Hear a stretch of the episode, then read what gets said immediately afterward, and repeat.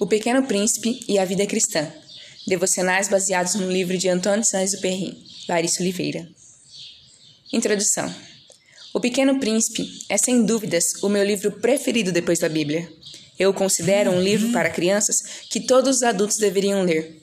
Eu gostaria de comprar um exemplar para cada pessoa que eu conheço e recomendar a elas.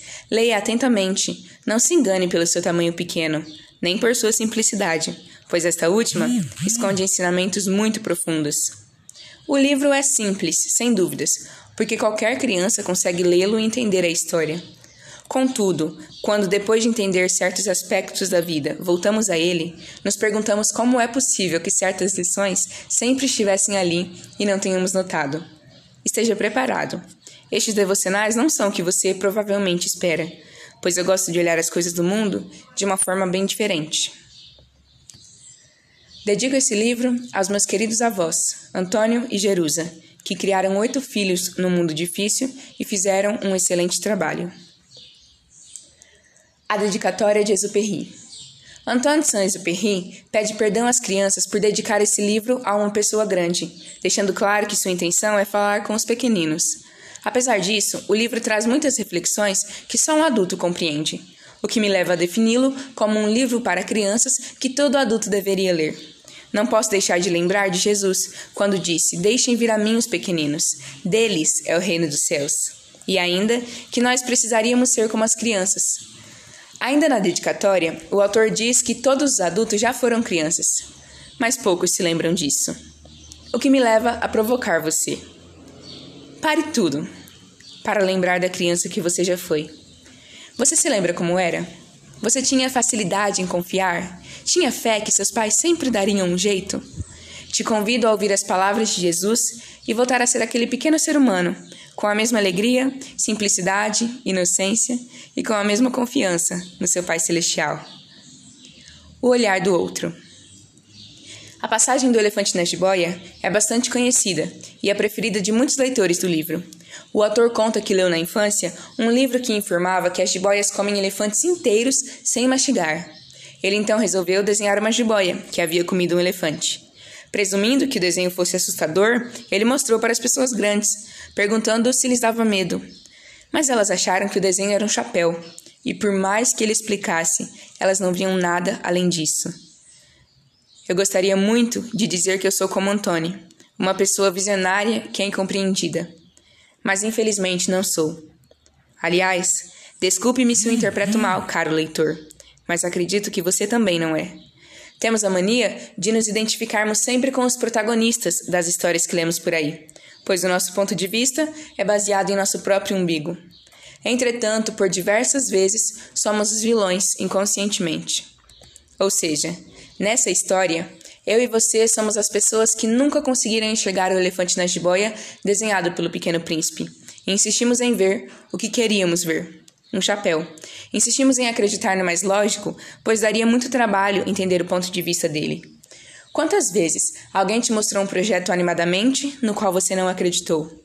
Quantas vezes alguém te deu uma ideia que você prontamente descartou? O projeto do outro não nos empolga, pois não partiu de nós. Contudo, eu tenho uma novidade para você. Pasme, você não é o centro do mundo. Trago à sua memória doze homens comuns e defeituosos que ouviram o plano do filho de um carpinteiro para mudar o mundo e acreditaram nele. Onde todo mundo enxergava chapéu, eles viram o elefante na jiboia. Ainda bem que acreditaram no projeto de outra pessoa. Posso te garantir que você será abençoado quando der apoio ao plano do outro e tentar enxergar o seu ponto de vista. Digo mais: você será mais feliz. A voz do povo não é a voz de Deus. Para fazer as pessoas grandes entenderem, o autor desenhou o interior da jiboia, e esse foi o segundo desenho que ele fez na vida. Contudo, as pessoas grandes que nunca entendem nada decidiram que ele era um péssimo desenhista. Essa é a parte que mais me revolta. Além de terem considerado que ele era um desenhista ruim por causa do seu desenho número 2 em toda a sua vida, o que disseram a ele, em vez de tente novamente, pratique, foi desista. Assim, ele foi desencorajado aos seis anos de idade de uma carreira de pintor que poderia ter sido fantástica. Aconselharam ainda que ele buscasse estudar coisas mais interessantes, como geografia, cálculos e gramática. As pessoas em geral tendem a considerar que sabem mais do que realmente sabem. Dessa vez, vamos nos colocar no lugar do autor. Ele, aos seis anos, não teve estrutura e desistiu. Você, entretanto, já passou dessa fase há um bom tempo. Antes de toda a conversa motivacional do não desista, esclareça um ponto. Você nunca vai satisfazer todo mundo. Todos sempre terão uma opinião. Você deve selecionar as que realmente importam a você. Por exemplo, para mim, vale muito o que Deus pensa a meu respeito, o que os meus pais têm a dizer e o que os meus líderes acham. Fim. Qualquer outra será ouvida, claro, mas não será determinante.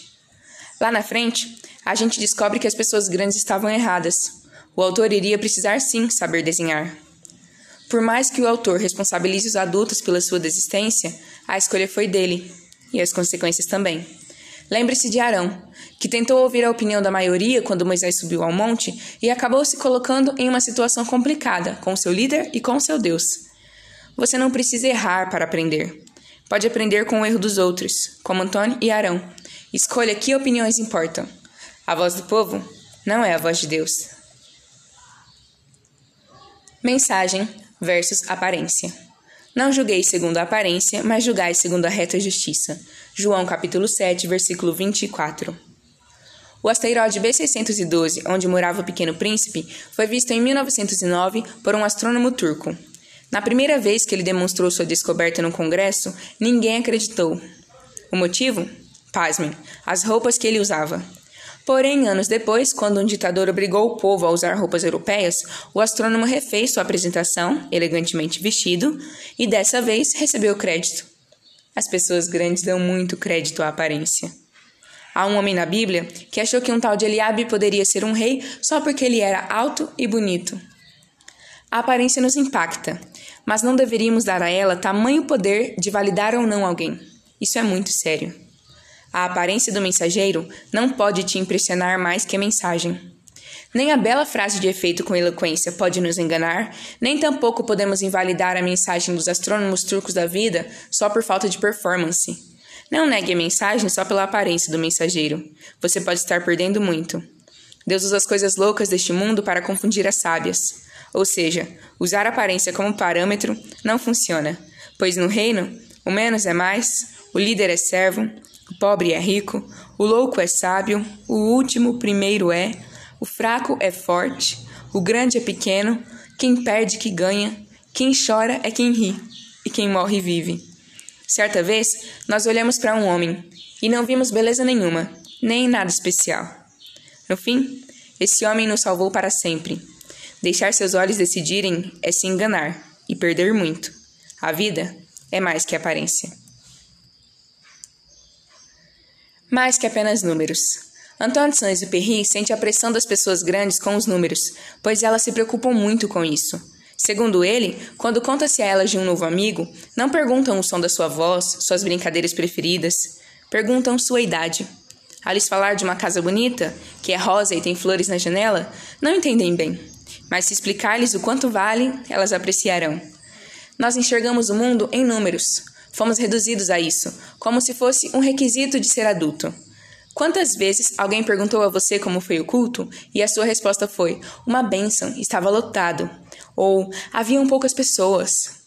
Temos estatísticas para tudo e somos guiados por elas. Julgamos a importância de alguém pelos números de sua conta bancária. Eu entendo que os números são importantes, não me tenha por hipócrita. O problema é que tudo que não for guiado por números perdeu a importância para nós. E assim, nos tornamos superficiais. As crianças estão aí para nos lembrar do que é essencial.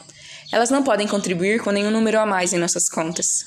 Aliás, pelo contrário, elas os diminuem. Elas querem ter profissões arrebatadoras, sem nem saber quais são os salários. O mundo não tem a forma de números para elas, tem a forma de cores. Uma criança, quando lhe perguntam se o culto foi bom, responde: Ótimo, a fulana estava lá. Ou legal, cantaram aquela música que eu amo. É assim que elas medem o mundo, começando pelo que é essencial. Conheço um pai que perguntou para as filhas qual a sua brincadeira preferida, imaginando que fossem responder o brinquedo mais caro, e ficou surpreso quando responderam: Subir nas suas costas, papai. Lembra das crianças que queriam chegar até Jesus? Acredito eu que elas tinham as melhores intenções. Não estavam atrás de um milagre, nem queriam achar defeitos no discurso de Jesus. Queriam apenas estar com ele. Como sempre, elas sabem o que é essencial. Todos nós já soubemos um dia. Posso ouvir a voz de Jesus dizendo: Seja como elas, para chegar até meu reino. Amizade. Antônio, que não desenhava desde seis anos de idade, quando foi desencorajado, voltou a desenhar nos últimos anos de sua vida, inspirado por seu amigo, o Pequeno Príncipe. Comprou umas aquarelas e voltou a praticar. O encontro do aviador com o príncipezinho foi de oito dias apenas. Em oito dias, sua vida foi marcada e seus dias nunca mais foram os mesmos. É esse o poder da amizade. Alguém que ele não esperava, em um lugar que ele não esperava, o encontrou e mudou sua vida. Meu sonho é ter uma amizade assim. Acredito que, assim como eu, muita gente tenha desejo de ter uma amizade marcante e profunda na vida. Se tanta gente sonha, por que tanta gente não tem? A resposta, meu caro, é que todos nós estamos interessados em ter pessoas assim ao nosso redor, mas poucos de nós queremos ser pessoas assim. Quer um bom amigo? Seja um bom amigo. O escritor do livro mostra uma preocupação com o fato das pessoas grandes não terem amigos, porque elas simplesmente não se preocupam com isso. Ele, melhor do que ninguém, sabe quanto uma amizade faz diferença na vida. Nós fomos criados para a conexão. Embora devamos saber estar sozinhos, somos seres coletivos. Devemos entender, contudo, que a amizade é uma construção e é preciso doar tempo e dedicação. A melhor forma de ter bons amigos é sendo. Se ninguém nunca fez por você, faça por alguém. É melhor dar do que receber. Doe sua amizade a alguém hoje. Assim como os perfumes alegram a vida, a amizade sincera dá ânimo para viver. Provérbios capítulo 27, versículo 9. Antes de ser grande, é pequeno. O pequeno príncipe disse ao aviador que queria um carneiro para comer os baobás que envenenavam seu planeta. Mas ele retruca dizendo que os baobás são árvores muito grandes que nem elefantes poderiam destruir. Mas antes de serem grandes, são pequenos, responde o príncipe. Não dava para ver qual semente era boa ou má, mas o príncipezinho vigiava quando nasciam e, ao primeiro sinal de ser um baobá, arrancava, pois se demorasse muito para perceber, nunca mais se livraria dele e destruiria o planeta. Salomão escreve em Cantares que devemos ter cuidado com as raposinhas, que são pequenas e não parecem fazer mal algum, mas podem destruir uma vinha inteira. A Bíblia nos recomenda fugir da aparência do mal. Nem precisa ser do mal. Se só parecer, já corra. Meu desejo é que a gente tenha o bom senso do pequeno príncipe e corra até dos pecados mais inofensivos, para que eles não cresçam e nos destruam. O baobá representa o pecado, o nosso pecado. Quando a Bíblia fala do maligno, diz: resisti ao diabo e ele fugirá. Mas quando fala de nós mesmos, diz: corra. Isso acontece porque do diabo Deus nos livra, mas quando se trata de nós mesmos, é preciso do que disse o príncipe: é uma questão de disciplina. Ele diz que é uma questão de disciplina se dedicar regularmente a arrancar brotos de baobás e que é bem cansativo. Ainda pede ao aviador que, por favor, avise os leitores para terem muito cuidado com os baobás. Eu gostaria que houvesse uma fórmula para nunca mais pecar, mas não há. O que existe sou eu, todos os dias, examinando a mim mesmo, buscando arrancar toda pequena semente do mal. Você não precisa de mágica, você precisa do processo. Inconstância. A primeira sensação que a Rosa passa é de desconforto, pois é uma personagem vaidosa, mentirosa e arrogante. Não é assim que se apresenta um protagonista. Se esse fosse um livro comum, a Rosa seria a vilã. Mas ela não é. Mais adiante, percebemos que ela é capaz de sentir, de chorar, de amar. Isso me leva a um conflito de amor e ódio por ela. Em um momento, me irrito por ela ser tão superficial, em outro, choro, junto com ela ao ver o príncipe partir. Analisando-a, percebo que a Rosa sou eu. A Rosa é você. Pessoas comuns com um conjunto de defeitos e qualidades agrupados. Gente que acerta em certos momentos, erra em outros, aprende com os erros, se conserta, comete erros novos e repete o ciclo. O pequeno príncipe não é cego e enxerga todos os muitos defeitos de sua rosa, mas ele ainda ama e se doa por ela. O príncipe simboliza Jesus. Não é que ele te conhece bem, é que ele sabe todos os piores pensamentos que já passaram pela sua mente e conhece aquele lado obscuro que você nunca mostrou para ninguém.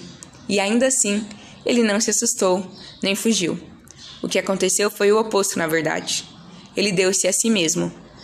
Ele te ama mais do que o pequeno príncipe ama a Rosa. E olha que nós somos tão defeituosos quanto ela. A inconstância da Rosa é um reflexo da nossa inconstância, que hoje chora ao ouvir o nome de Jesus e amanhã não quer abrir uma Bíblia. A vaidade e a arrogância da Rosa também refletem nosso orgulho. E o que falar das mentiras que ela conta? Nós mentimos em um ano mais que ela em uma vida. Comparo-a com os israelitas no Velho Testamento. Hoje prometiam fidelidade a Deus, amanhã voltavam-se aos ídolos. Toda vez que leio sobre eles e fico furiosa com o quanto eles são voláteis, sinto soar dentro de mim. Eles são iguais a você. O que você vê é um espelho. A gente continua sendo os mesmos inconstantes de sempre. Ainda bem que Deus também continua sendo o mesmo de sempre e insiste em nós.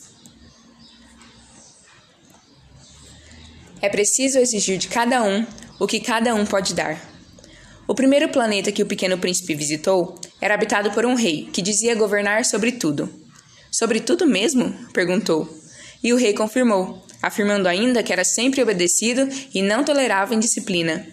Então mande o sol se pôr, pediu o príncipezinho. Ao que o rei respondeu com uma das maiores lições de sabedoria que já ouvi.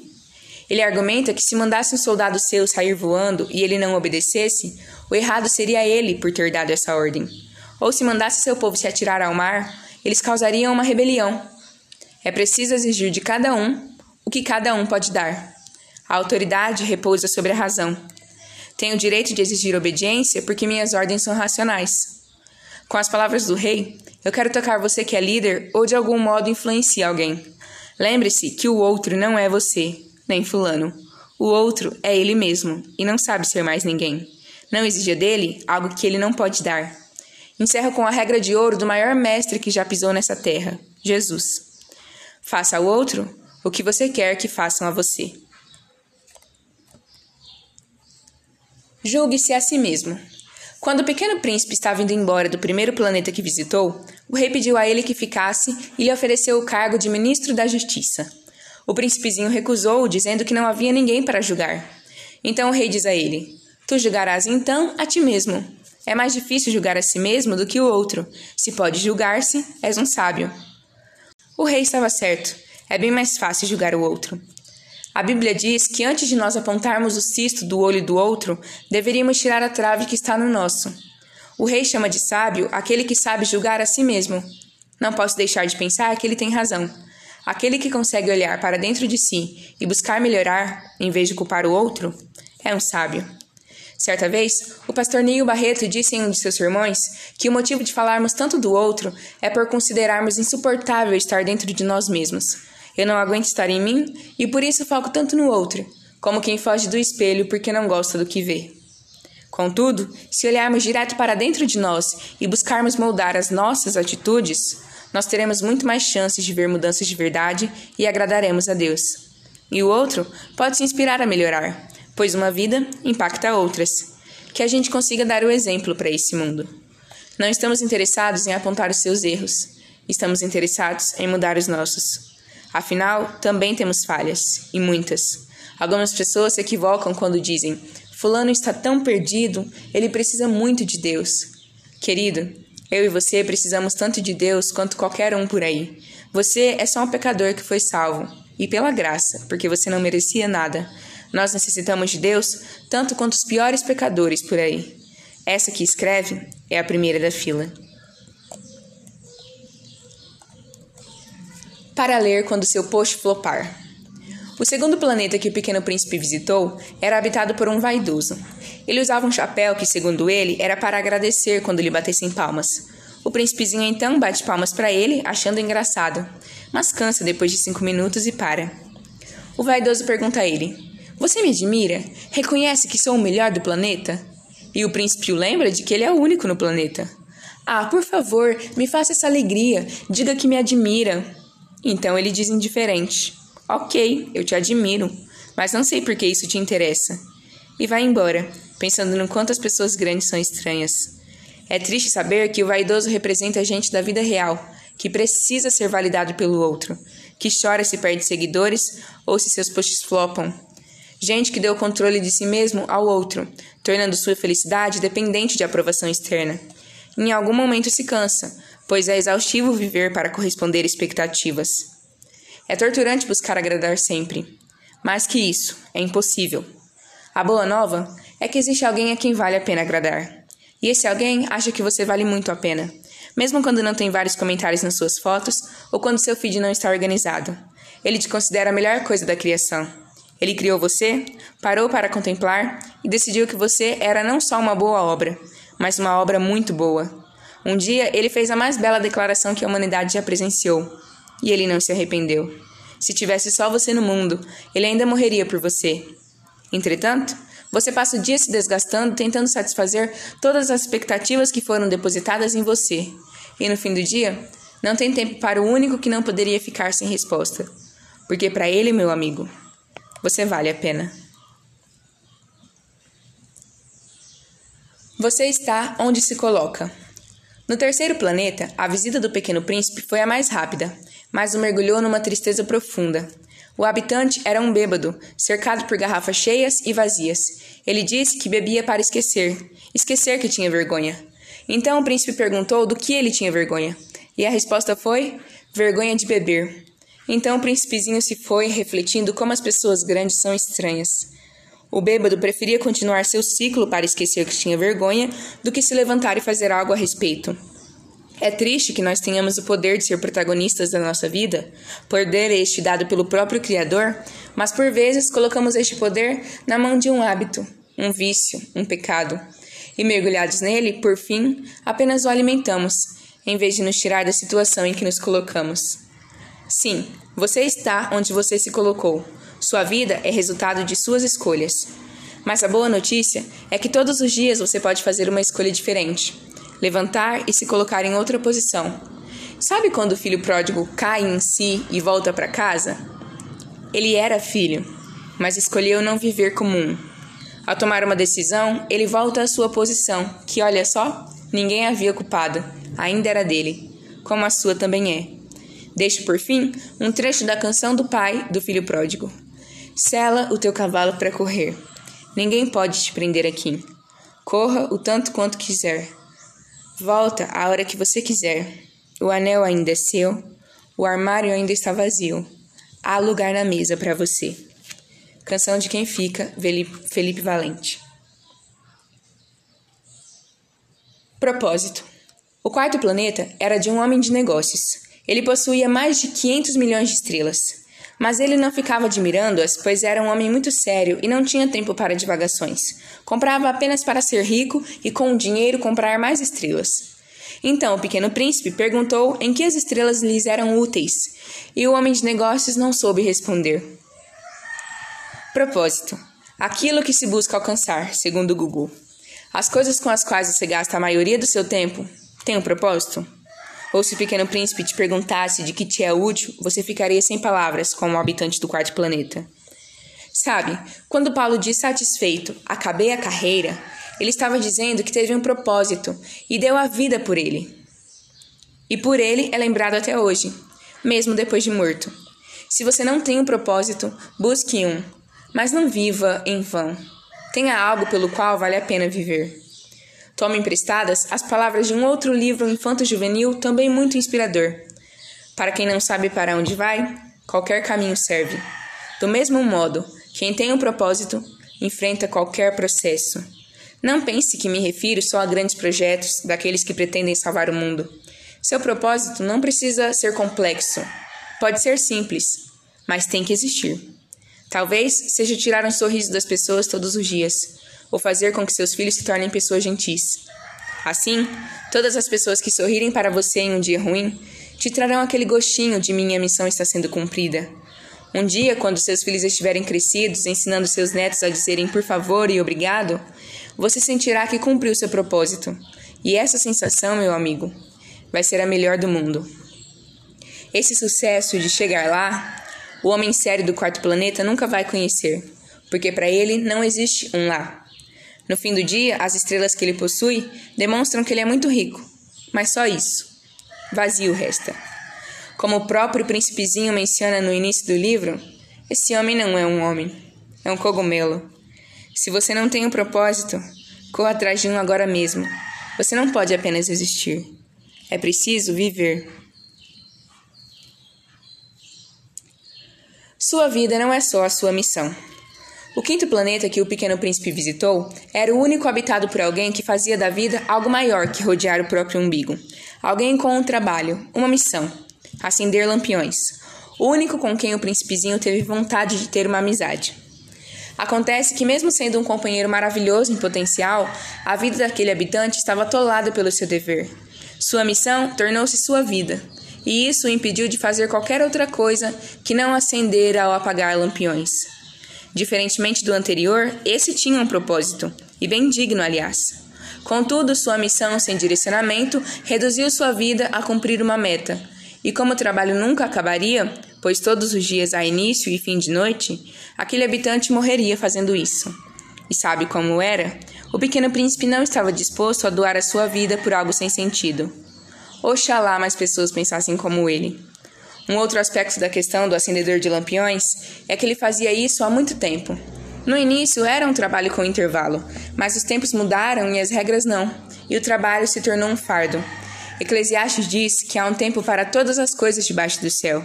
O tempo do acendedor de lampiões já tinha chegado ao fim, mas ele continuava insistindo e se desgastando. Ele não soube entender que aquilo já não era mais para ele, e provavelmente ficou até o fim de sua vida em uma missão insatisfatória. Nós precisamos entender quando é tempo de abraçar e quando é tempo de deixar. Existe a hora de deixar essa fase e partir para a próxima, lembrando com carinho da que passou. O que acontece quando insistimos em algo que já deu? Os momentos de glória desta são apagados por seus últimos anos de frustração e enfado. Lembro-me de Ezequias, que pediu ao Senhor mais tempo de vida e recebeu 15 anos a mais, o que foi maravilhoso. Contudo, nesses 15 anos, não correspondeu Ezequias ao benefício que lhe fora feito. Segundo Crônicas, capítulo 32, versículo 25 o que cometeu dois grandes erros que prejudicaram a ele e a sua nação. Erros estes que não fariam parte de sua história se ele tivesse vivido apenas o tempo proposto por Deus. Que possamos ouvir a voz de Deus sobre quando é o momento de entrar e quando é a hora de sair.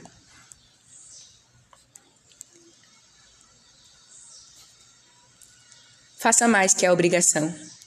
O sexto planeta que o pequeno príncipe visitou era muito maior que o anterior, e ali habitava um geógrafo, Fascinado pela beleza do planeta, o príncipezinho perguntou ao geógrafo se ali havia oceanos, cidades, desertos, mas o geógrafo não soube dizer.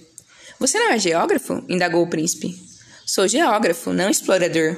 Então o geógrafo explicou que o seu trabalho era apenas anotar o que os exploradores encontram, mas havia uma falta enorme de exploradores por ali. Penso eu que o geógrafo inconscientemente, talvez, considerasse sua profissão superior à do explorador, e mesmo não tendo quem fizesse, ele não faria o trabalho, pois isso seria reduzir-se. O geógrafo é aquele profissional que faz apenas o que é pago para fazer. Quantas vezes disse: Eu não sou pago para isso, quando alguém te pediu algo a mais que o habitual? Posso apostar que já aconteceu. O que ocorre, meu caro, é que de modo mesquinho queremos fazer apenas a nossa estrita obrigação. Se o geógrafo tivesse se levantado e explorado ele mesmo, os catálogos de seu planeta estariam muito mais completos. O cristão é por essência alguém que se propõe a fazer tudo com dedicação, e por vezes, dedicar-se significa fazer além do esperado. A Bíblia incentiva que você seja um bom funcionário, um bom patrão, um bom aluno, fazendo tudo como se fosse para Deus. Tudo quanto te vier a mão para fazer, faze conforme as tuas forças, porque para a sepultura para onde tu vais, não há obra nem indústria alguma. Pense nisso, e da próxima vez que tiver a chance de fazer um pouquinho a mais, faça, pois esse é o estilo de vida de alguém parecido com Jesus. Quando Jesus curou dez leprosos, mandou que eles fossem se mostrar a sacerdote. Apenas isso. Todos os que foram ao sacerdote fizeram o que tinha de ser feito, mas um deles voltou para agradecer. Mesmo que não precisasse disso, ele quis fazer mais que obrigação e foi lembrado por isso. Eu não sei o que houve com os outros nove, mas até hoje ouço pregações sobre esse último. Ele fez a diferença. E você também pode fazer. Vai passar rápido. Ainda no sexto planeta, o príncipezinho conta ao geógrafo que ele tem uma flor, sem dúvida lembrando-se de sua rosa, que ele tanto ama. Então o geógrafo conta que não anota as flores porque elas são efêmeras. O pequeno príncipe, que nunca havia ouvido essa palavra efêmera, perguntou o que isso significava. Quer dizer ameaçada de próxima desaparição, disse o geógrafo.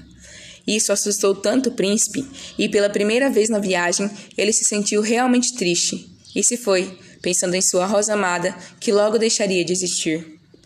Diferentemente do príncipezinho que se espantou com a notícia de que sua rosa era passageira, nós já sabemos que as pessoas que amamos são passageiras e um dia, talvez daqui a 80 anos, talvez amanhã, partirão. Entretanto, usando a lógica da dedicatória de Antoine Saint-Exupéry, parece-me que as pessoas grandes têm uma memória curta e poucas se lembram que essa vida vai passar rápido. Agem como se tivessem todo o tempo do mundo, e não no bom sentido, como cantava Renato Russo. E fazem planos para tirar férias no ano que vem, pois esse ano vai ser impossível. Programam filhos para daqui a cinco anos, já que agora suas carreiras não permitem. Organizam-se para almoçar na casa dos pais esse fim de semana, mas sempre acabam desmarcando. Fica para a próxima, nós dizemos. Se o príncipezinho estivesse entre nós, ele sentiria a necessidade de nos explicar o que significa efêmero e contaria que as pessoas que amamos vão crescer um dia, ou vão sair de nossas vidas, ou ainda morrerão, pois ele teria a impressão de que nós não sabemos essas coisas. Contudo, nós sabemos sim, ou deveríamos saber. Ou estamos tão atolados com as coisas sérias, posso sentir daqui a desaprovação do príncipe, que não temos tempo para pensar nisso. E porque não pensamos nisso, vivemos como se nunca fosse acontecer.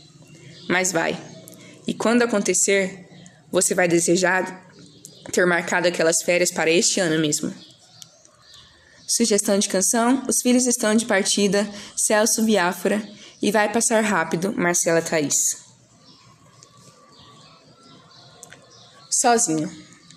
A Terra, sétimo planeta visitado pelo Pequeno Príncipe, foi o ponto alto da viagem, sem dúvidas.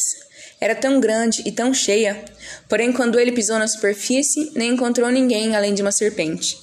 Perguntou então onde estavam todos, ao que a serpente respondeu que ali era um deserto, e os desertos são vazios mesmos. O príncipezinho, então, disse que se sentia sozinho no deserto.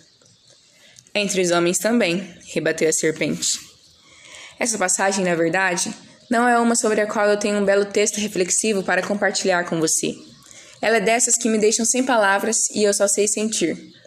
Mesmo não tendo o que dizer, eu precisava registrá-la aqui, pois é um dos meus momentos preferidos desse livro. A página em que eu paro para respirar, porque não esperava tamanho tapa, tanta verdade. Eu perco o fôlego e a sensação que me invade é de identificação. Eu também já me senti só no meio dos homens, de muitos homens. Também me invade a tristeza, talvez a mesma tristeza que veio sobre Salomão quando escrevia Eclesiastes e refletia sobre como tudo na vida era vaidade, correr atrás do vento, como nada simplesmente faz sentido quando se pensa sobre. Entretanto, um homem que Salomão não conheceu, porque nasceu muitos e muitos anos depois dele, fez as coisas terem sentido novamente. E esse homem, meu amigo, esse homem teve uma vida triste, para que você e eu fôssemos felizes. Foi sozinho para que a gente nunca mais se sentisse só. Levou sobre si um fardo pesado para que a gente tivesse um leve. Foi chamado de filho de homem para que a gente fosse chamado de filho de Deus. E o melhor, morreu para que nós pudéssemos viver. Aleluia. Se eu pudesse um dia encontrar o pequeno príncipe, eu contaria para ele que existe um reino onde nunca se está sozinho, mesmo que às vezes nos sintamos assim. Tenho certeza que ele se emocionaria ao ouvir sobre esse lugar onde nunca mais ele choraria por sua rosa, nem se sentiria triste.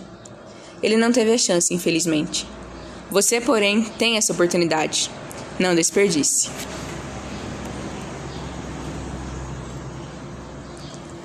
A gratidão te faz grande. O pequeno príncipe continuou sua jornada pela terra. Encontrou algo então que o chocou um jardim repleto de rosas, muitas delas. O motivo de seu espanto era que sua rosa havia lhe garantido ser a única existente em todo o universo.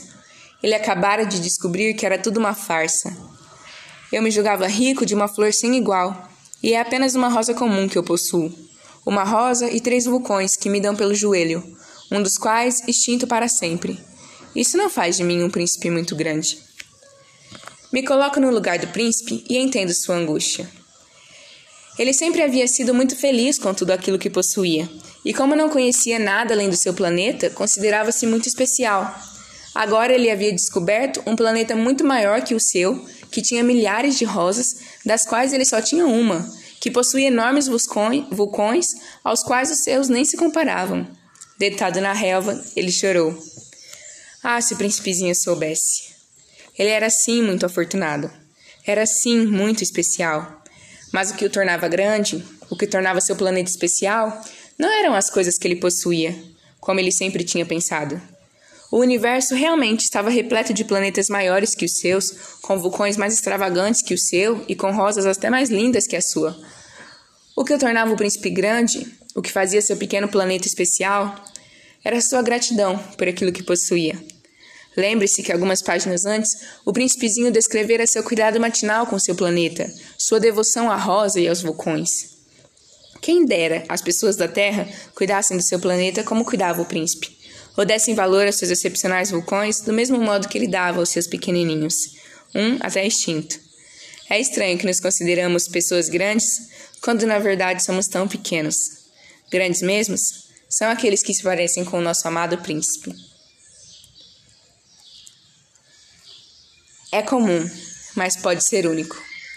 No meio do choro do pequeno príncipe aparece a raposa. Ele a chama para brincar, pois está muito triste. Mais uma prova de que as crianças sabem de fato lidar com algumas emoções muito melhor do que nós. Entretanto, a raposa responde que não pode brincar porque ainda não foi cativada. Então o príncipezinho pergunta, como sempre faz quando não entende. As crianças não são como as pessoas grandes que fingem saber o que não sabem. Quando não entendem algo, elas simplesmente perguntam: O que significa cativar? Significa criar laços, responde a raposa. Entramos então em um dos melhores diálogos do livro e um dos mais conhecidos. A raposa alivia a angústia que o príncipe estava sentindo anteriormente ao explicar como funciona essa história de criar laços. Tu não és ainda para mim senão um garoto inteiramente igual a cem mil outros garotos, e eu não tenho necessidade de ti, e tu não tens necessidade de mim também. Não passa teus olhos de uma raposa igual a cem mil outras raposas. Mas se tu me cativas, nós teremos necessidade um do outro. Serás para mim o único no mundo, e eu serei para ti única no mundo. E nesse momento, o pequeno príncipe entende que cativou sua flor. Mesmo que existam outras milhares no mundo, a dele é única. Mesmo que existam milhares de outros vulcões, os deles são especiais, porque ele criou laços. Me parece que nesse momento a alegria vai retornando ao coração do príncipe e talvez seu rosto, até pouco segundo choroso, consiga esboçar um sorriso. É este o prazer que criar laços gera. É mesmo uma pena que a raposa esteja tão correta quando diz que cativar é uma coisa muito esquecida pelos homens. Eles não têm mais tempo para perder criando laços. Suas vidas são tão corridas, eles precisam comprar tudinho nas lojas. Os adultos são estranhos. Conexões. A raposa diz que quer ser cativada para que a sua vida tenha um pouco mais de graça, um pouco mais de sol. Diz ainda que conhecerá um barulho de passos que será diferente de outros. Essa é a mágica da conexão. Não sei como funciona na sua casa, mas na minha, eu conheço quando os passos são do meu pai, arrastados, da minha mãe, barulhentos e apressados, e do meu irmão, pesados. Eu só sei diferenciá-los porque passei muito tempo da minha vida com eles. E é exatamente este o ponto em que toca a raposa. Cativar leva tempo. É preciso um ritual. Outra questão levantada pela raposa é que naquele momento o trigo não significava nada para ela. Mas se ela e o príncipe criassem um laço, o trigo passaria a fazê-la se lembrar de seu cabelo loiro. O que também nos acontece. Quantas vezes você passou em frente à loja preferida de sua mãe e lembrou-se dela? Será que você já parou na padaria para levar-lhe seu doce preferido? Espero que sim. A raposa sabia da importância dos laços e lamentava-se que os homens não soubessem. Pensava melancolicamente em como os homens não tinham mais amigos, o que era muito triste, que eles não tivessem tempo para isso. Caro leitor, não considero uma pessoa grande como as outras. Isto é um elogio, pois você está aqui lendo esse livro. Isso deve significar que você tem interesse em resgatar alguns dos valores que a vida adulta te levou. Um desses valores é a facilidade de criar conexões. Você já viu uma criança se apresentando a outra? Em cinco minutos, se tanto, são as melhores amigas brincando e compartilhando assuntos em comum. Você já foi uma criança? Já soube como era criar laços com todo aquele que pudesse ser um amigo em potencial? Quando as conexões deixaram de importar? Os homens compram tudo em lojas, E como não há loja de amigos, os homens não têm amigos. Tomara que eu tenha feito você refletir sobre isso. Riscos. Chega o momento de seguir viagem, e a raposa, agora cativada pelo príncipe, sente vontade de chorar. O pequeno príncipe, com dó talvez, diz que ela acabou não lucrando nada em ter criado laços, pois isso a fará chorar. Eu lucro por causa da cor do trigo, diz a raposa. Então, ela manda que o príncipe vá rever as rosas. Agora, o príncipezinho já compreendeu que, embora existam milhares de rosas por aí, a dele é única. Ele explica para as rosas que morreria pela dele, e ninguém morreria por elas. Assim como a raposa, igual a outras cem, mas como ele fez dela uma amiga, ela agora era a única no mundo. O momento é de tristeza, de adeus, de partida. Não é aos nossos olhos uma boa hora, mas a palavra diz que é melhor estar na casa onde há luto do que na casa onde há festa, pois assim as pessoas refletem sobre a vida. Realmente, essa despedida do príncipe e da raposa me arranca lágrimas e me faz pensar na vida. Nas vezes em que tive medo de perder alguém e acabei perdendo mesmo. Nos momentos em que precisei dizer adeus, pois já não era mais tempo de ficar. Mas também em quando eu disse um adeus que eu não estava pronta para dizer para pessoas que eu nunca mais verei, como os meus avós a gente corre o risco de chorar um pouco quando se deixa cativar. É por isso que muita gente não cria laços, pelo medo, pelo risco de se machucar. Mas o que é a vida se não um risco após o outro todos os dias? O que é a vida baseada na vontade de Deus se não um risco? Abraão saiu atrás de um Deus invisível para um lugar que ele não sabia onde era. Isso não foi um risco? A vida cristã é um risco. Escolher caminhos que não se conhece apenas baseado no que Deus está apontando é um risco. Entretanto, eu estou disposta a me arriscar. Afinal, o histórico do meu Deus é muito bom. Não conheço uma falha. E no caminho, eu vou criar conexões. E se um dia eu vier a chorar porque me deixei cativar, terá valido a pena, por causa de todos os trigos, que nunca mais serão olhados do mesmo modo. Como cantar voar, sempre me lembrará você, vô. E 1 Coríntios 14, 10, sempre me lembrará você, vô. Essencial. Só se vê o bem com o coração. O essencial é invisível aos olhos. Era este o segredo que a raposa queria compartilhar com o pequeno príncipe antes que ele partisse. Só posso me lembrar da fé, que é invisível, do meu Deus, que é invisível, do meu futuro, que é invisível.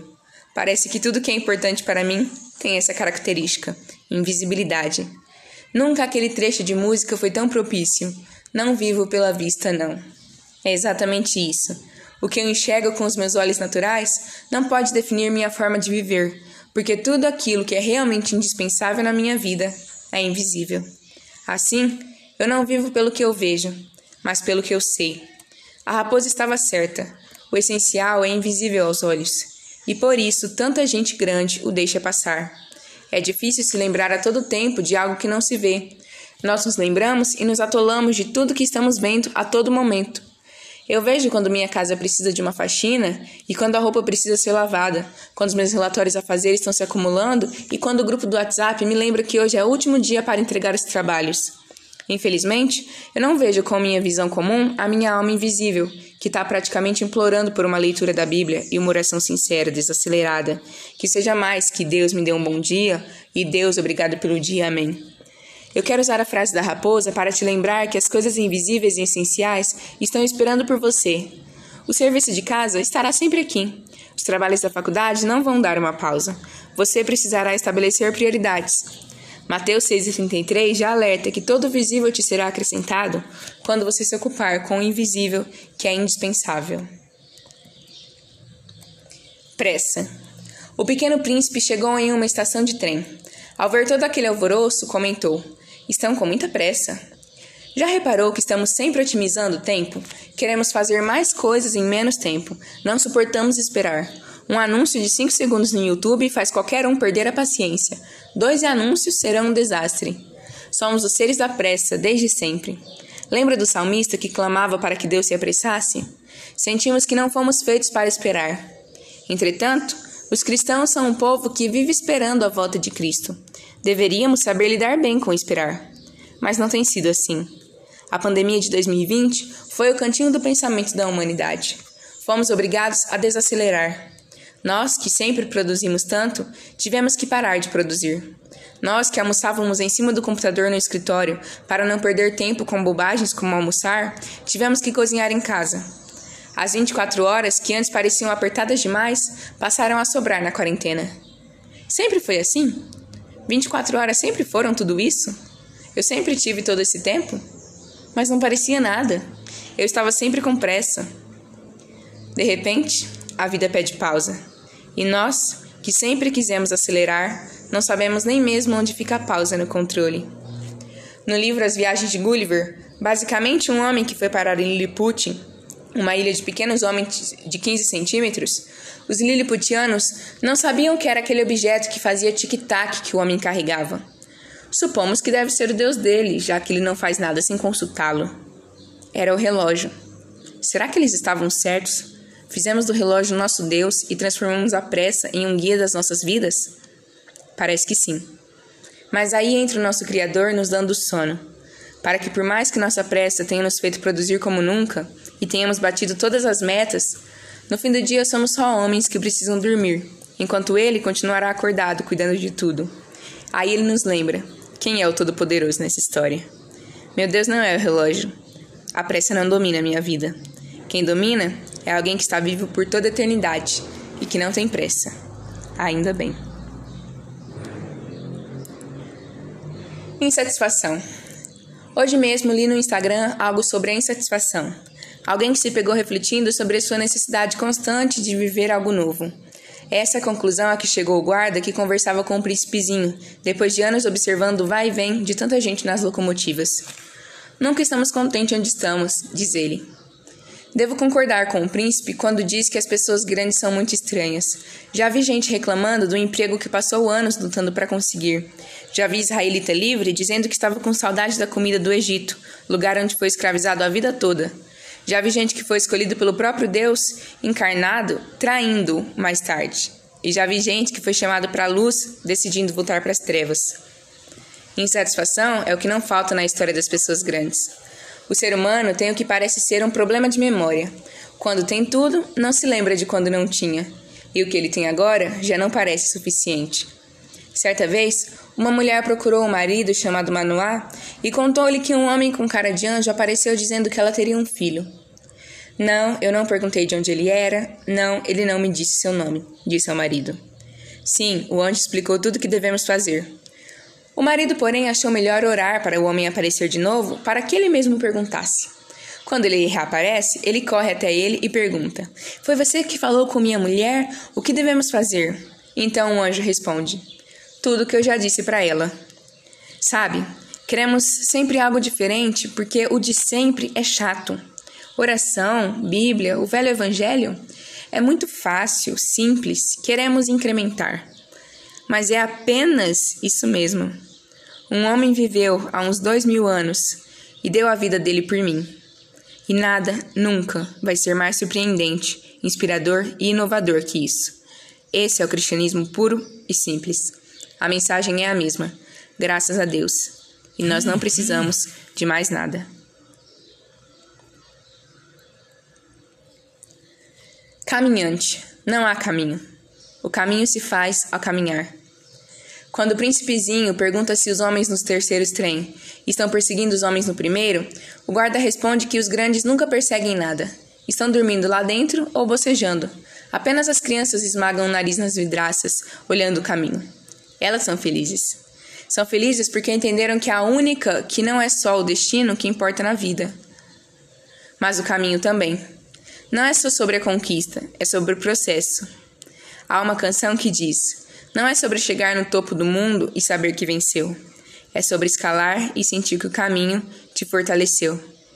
A frase atribuída a Mahatma Gandhi, não existe caminho para a felicidade, a felicidade é o caminho, é o pensamento central aqui. É possível que lutemos com afinco e façamos de tudo para chegar a um determinado alvo. E quando o alcançamos, ele não nos realiza. Se a gente refizer o caminho de volta, dessa vez parando para observar o percurso, podemos perceber que nossos grandes ganhos estavam ali, nos vínculos que não fizemos porque não queríamos perder o foco, ou até nas conexões em que pisamos para alcançar nosso lugar. Davi, o grande rei de Israel, sabia disso. Enquanto não era rei, não era só a coroa que passava por sua cabeça. Ele, assim como as crianças do trem, aproveitou o processo. No caminho, ele fez um grande amigo, Jonatas, que inclusive era o filho do seu oponente. No caminho, ele se, alisou, se aliou a Absai, que um dia salvaria sua vida. Ele foi um rei tão excepcional porque já havia sido pastor de ovelhas, músico e escudeiro do rei, comandante do exército e perseguido político. E em cada uma de suas fases, dedicou-se a elas, não tratando-as como só mais uma etapa até a coroa, mas fazendo da melhor maneira possível. As crianças não se animam apenas com o destino daquela viagem de carro nas férias.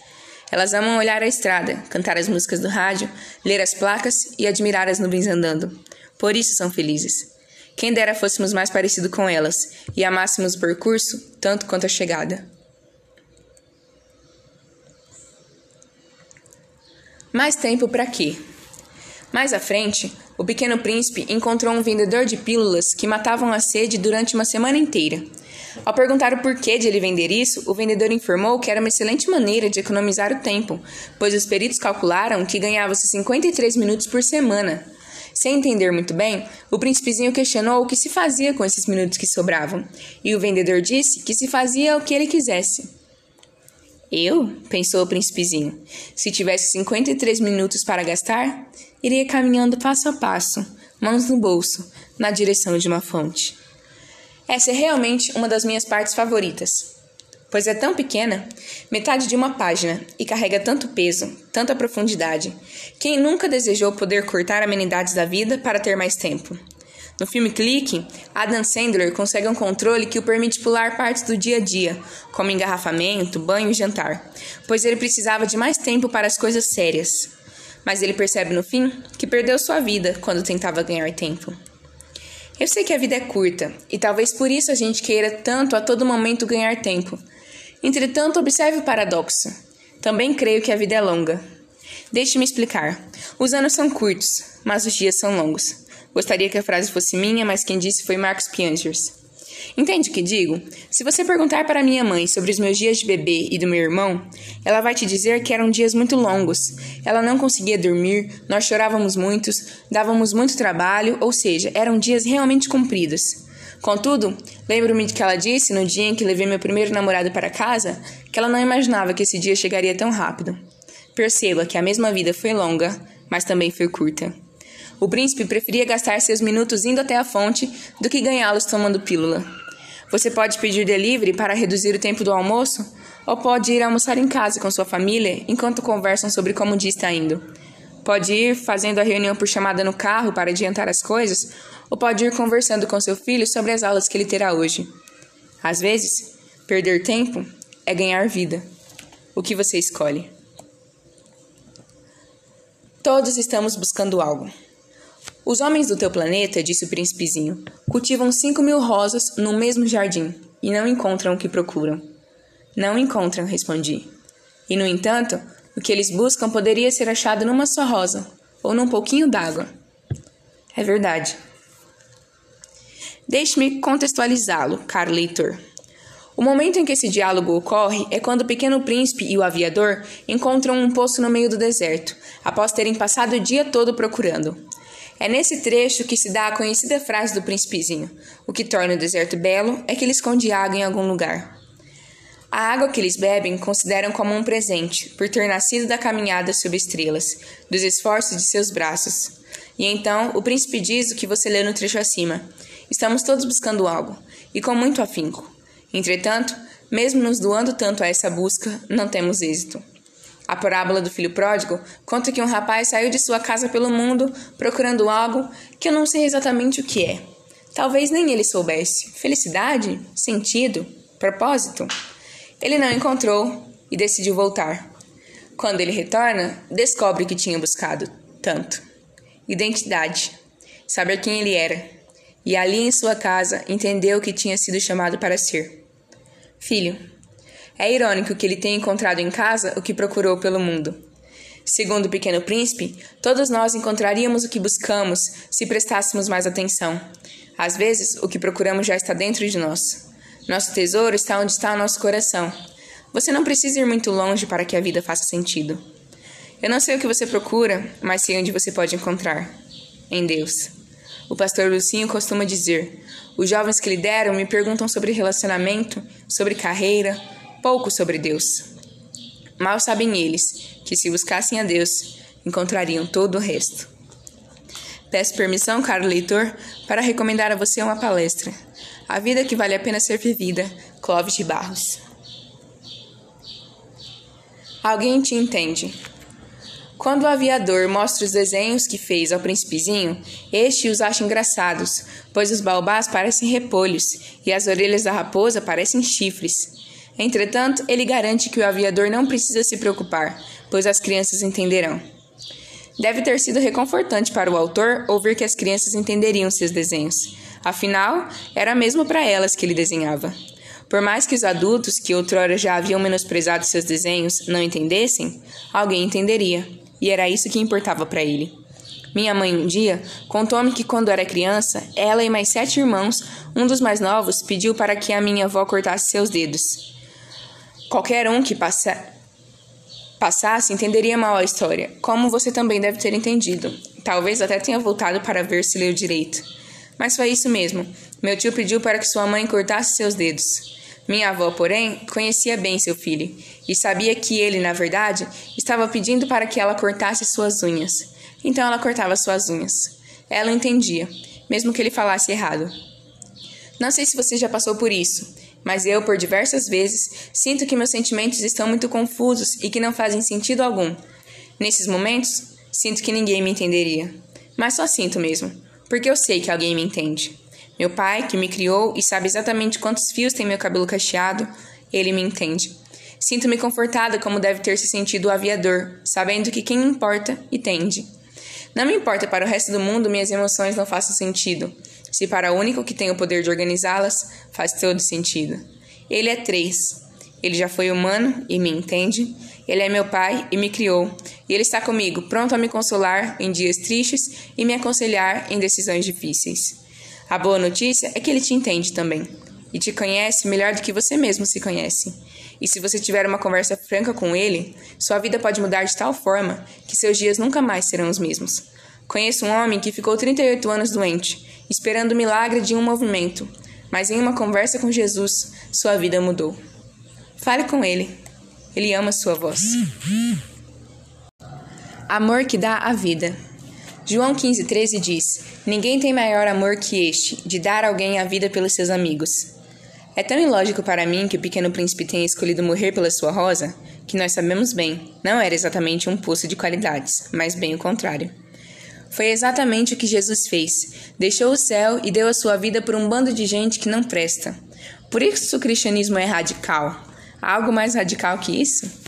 Assim como no primeiro texto, nessa história eu gostaria de ser como um aviador, que disse que não deixaria o príncipezinho e não o deixou. Mas infelizmente eu sou mais parecida com a Rosa, que mente, que se envaidece, que peca e não merece sacrifício nenhum. O aviador de seu príncipe, eu não te deixarei insistentemente, e na hora de sua morte ele estava lá. Eu, no entanto, sou semelhante a Pedro, que jura que não vai deixar Jesus, mas não apenas se mantém distante, como o nega. Assim, ainda assim, ele continuou a missão para que eu tivesse vida, e eterna. O tipo de amor que o príncipe sentia pela Rosa era o maior, de dar a vida por ela. Quanta gente sonha com uma declaração de amor? Sonha que alguém lhe faça algo grande, alguém que as faça se sentir especiais. Mas nós já recebemos essa declaração, esse gesto de amor. O Filho de Deus veio ao mundo e doou a sua vida. Se isso não te faz se sentir especial, nada mais poderá. Se isso não te faz se sentir amado, nada mais fará.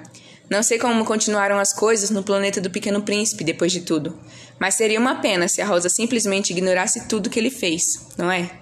Se ela continuasse sua vida como se nada tivesse acontecido, se sua atitude não fosse mudada.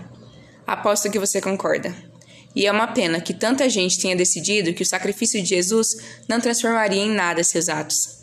Lembra de quando Jesus chamou Lázaro para fora dos mortos e ele foi? Pois é, algumas pessoas, quando se encontram nessa mesma situação, respondem: Jesus, prefiro ficar aqui, já estou acostumado.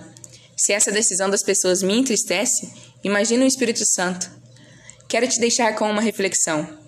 Se Jesus tivesse morrido só por você, teria valido a pena? Espero que você esteja tentando fazer valer. para nos fazer lembrar. Seis anos depois de seu primeiro contato com aquele menino loiro no deserto, o aviador ainda pensa no Pequeno Príncipe. No final do livro, ele desenha uma espécie de paisagem, o deserto com uma estrela, que o faz pensar em seu amigo. Foi aqui que o príncipezinho apareceu na terra e desapareceu depois. Aquele era seu lembrete do que o príncipe significava para ele. Eu também tenho um cenário que me faz lembrar quem eu sou. A cruz, vazia, eu olho para onde meu Salvador já esteve e onde não está mais, e lembro-me que foram meus pecados que o pregaram lá, mas que a morte não pôde o segurar. Todas as vezes que você se sentir injustiçado, olhe para a cruz. Injustiça não é o que acontece com a gente, é o que aconteceu com ele. Perto da cruz, nossos problemas ficam ridiculamente pequenos. Lembro-me de ler em um status de WhatsApp algo como: Por que coisas ruins acontecem com pessoas boas? em que a resposta era: já aconteceu uma vez, e a pessoa boa não era você, era ele, e foi por você que ele sofreu. Assim como o aviador, a cruz é a mais bela paisagem do mundo para mim, mas ao contrário dele, para mim é a mais feliz, pois me lembra que meu redentor vive, que minha esperança está de pé e de que um dia eu terei a chance de vê-lo face a face. Agradecimentos. Deus, ainda não entendo seu propósito para mim. Por muito tempo me considerei um erro, mas estou trabalhando nisso. Obrigada por me amar. Vô Antônio e vó Jerusa, vô João e vó Irene. A história de vocês me inspira. Obrigada por serem bases para os meus pais. Minha família é o que é por vocês. Dere, Mames e Lu. Não mereço vocês. Obrigada por apostarem em mim. Cole. Eu disse que ia escrever um livro e você disse, vai fundo. Obrigada. Se você está com esse livro nas mãos, é porque você acreditou em mim. Obrigada, de coração. Espero que eu não tenha te decepcionado.